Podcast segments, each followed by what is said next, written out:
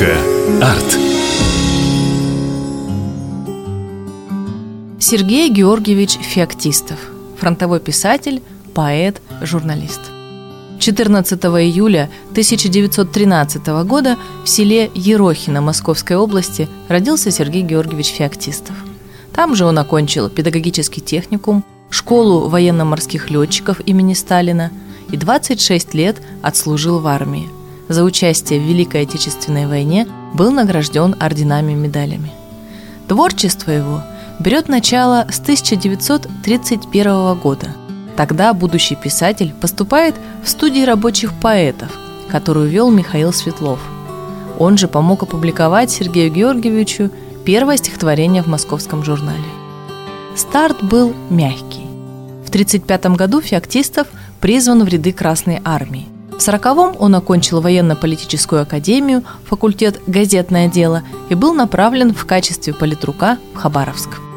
В 40-х-50-х работал корреспондентом газет Дальневосточного фронта.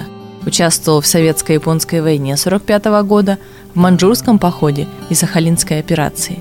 И уже тогда очень много писал, подмечал детали, словом, был настоящим поэтом.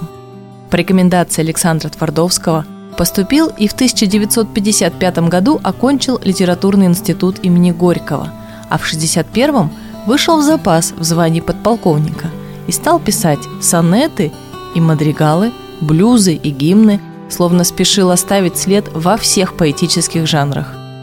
За время своей творческой карьеры он написал песни об Амуре и Хабаровске, сказки, стихи, загадки для детей, сотни басен и фильетонов, исторические повести. Часть из них опубликуют только после смерти. В редакциях в Хабаровске отказывались его печатать. Говорили слишком острый язык, но он не сдавался. Писал много, всегда писал много, много работал. Его знаменитая песня «Шуми, Амур, шуми, наш батюшка» хорошо известна не только дальневосточникам –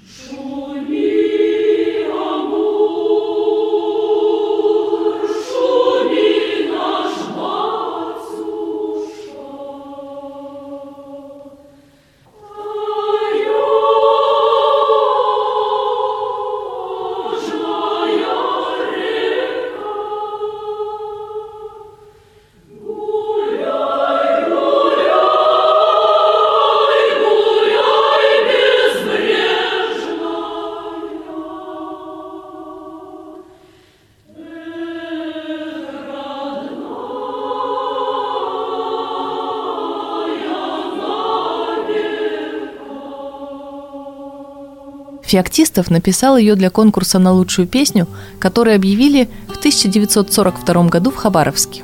Вдохновитель – командующий Дальневосточным фронтом, знаменитый генерал Иосиф Апанасенко.